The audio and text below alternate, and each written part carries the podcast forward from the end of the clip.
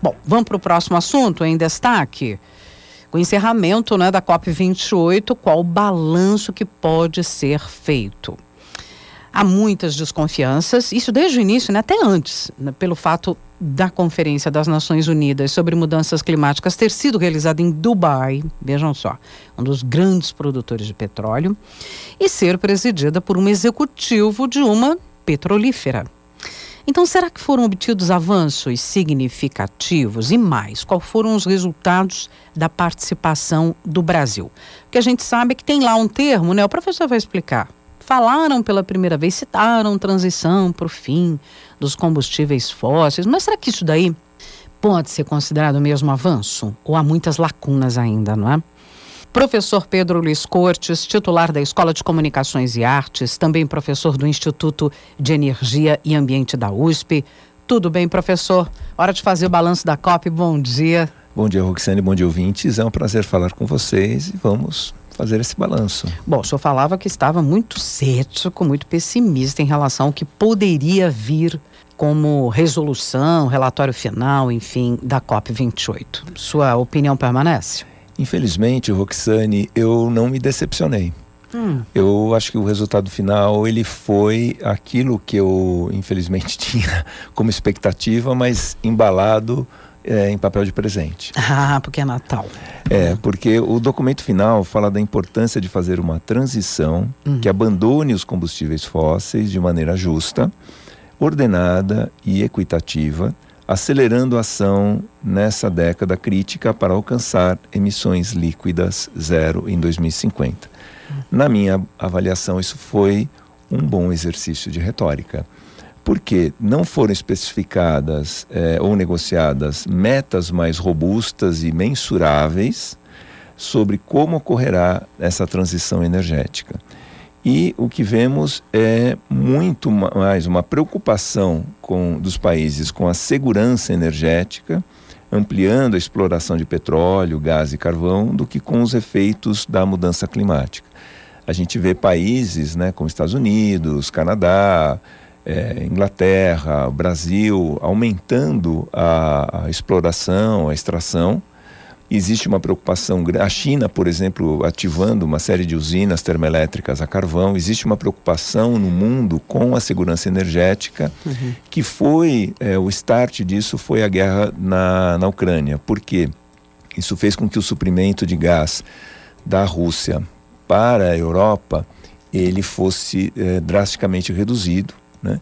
E então, países como a Alemanha, por exemplo, sofreram muito com um impacto disso. Então, os países começaram a pensar: falaram, olha, um contexto geopolítico mais é, crítico, mais sensível, pode levar a um aumento significativo da cotação do, do petróleo e também pode fazer com que o, a oferta no mundo seja reduzida. Né? A, a OPEP ela sempre esteve por trás de movimentos, né, de, de questões geopolíticas, isso desde a década de 70, ou seja, usar o, o petróleo como uma, como uma arma. Não. É. Então os países se deram conta de que esse conflito na, na Ucrânia, agora o conflito em Israel, na faixa de Gaza, tudo isso pode levar a um start, ou pode servir de motivo para que é, a cotação do petróleo venha a subir ou que a OPEP, por algum motivo, resolva é, diminuir a produção.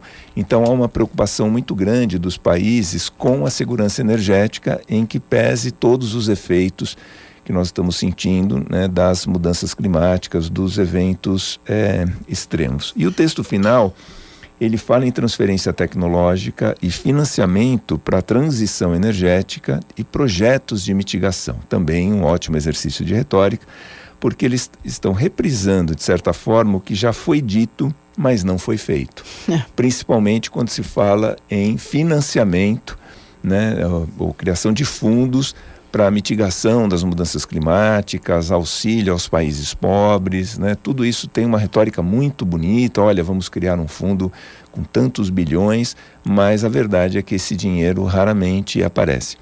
Há quem diga, e justificadamente, que a falta de dinheiro é consequência da falta de projeto.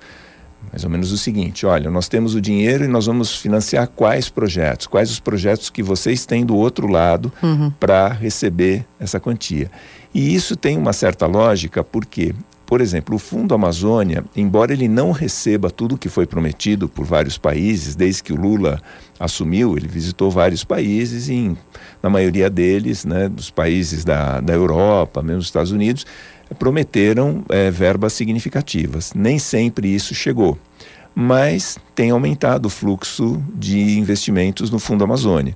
Então, e o Fundo Amazônia, ele mostra, vem mostrando que ele é muito bem administrado, ele na verdade ele é administrado pelo BNDES, auditado, tal.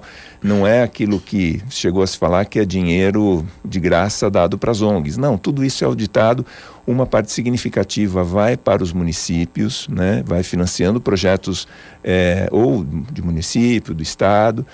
Então, o, o Fundo Amazônia, ele é um exemplo que o Brasil poderia seguir para outros biomas na tentativa de captar recursos ao que a gente chama assim, a fundo perdido, ou seja, estão dando dinheiro, mas não vão pedir esse dinheiro de volta, né? não estão uhum, financiando, eles estão, estão cedendo.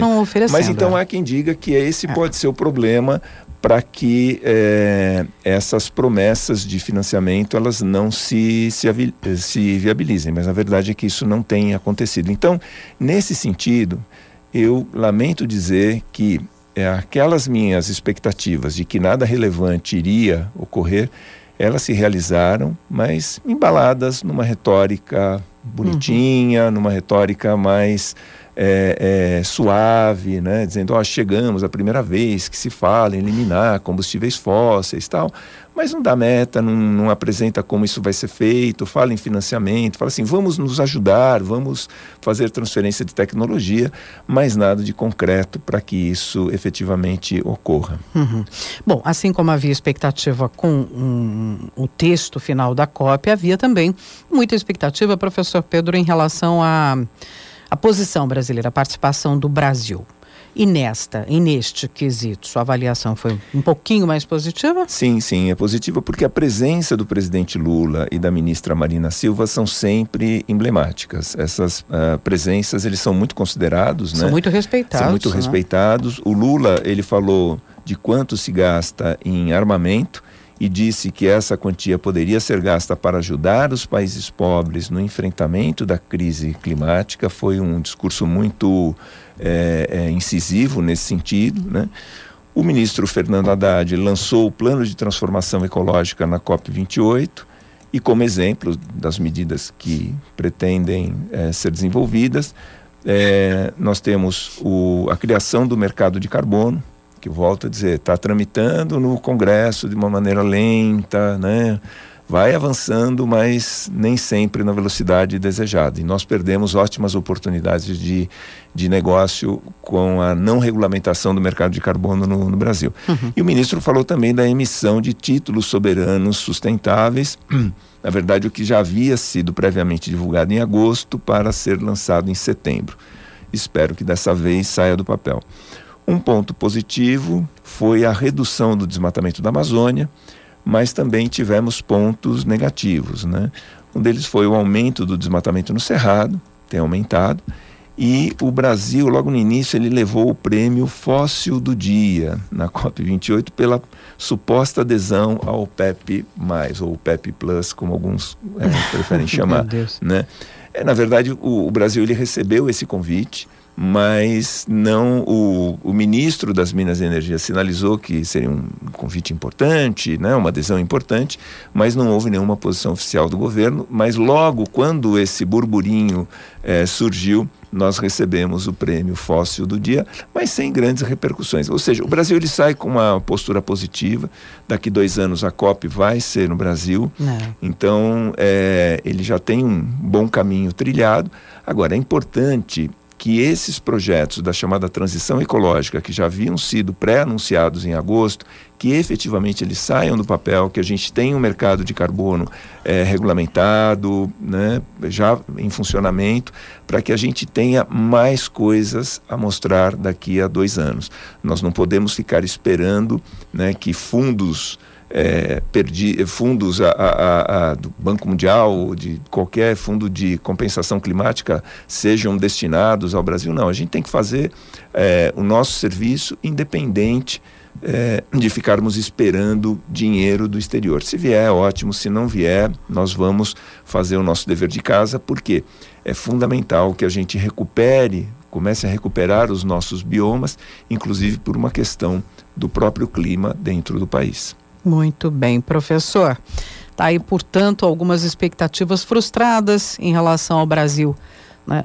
É, saiu bem na foto, né? Vamos acompanhar a implementação de parte dessas destas é, destas citações, né? São acordos sem muita, enfim, fica fica ainda alguma ficam ainda algumas lacunas, né, em relação a essa questão da transição para o fim dos combustíveis fósseis.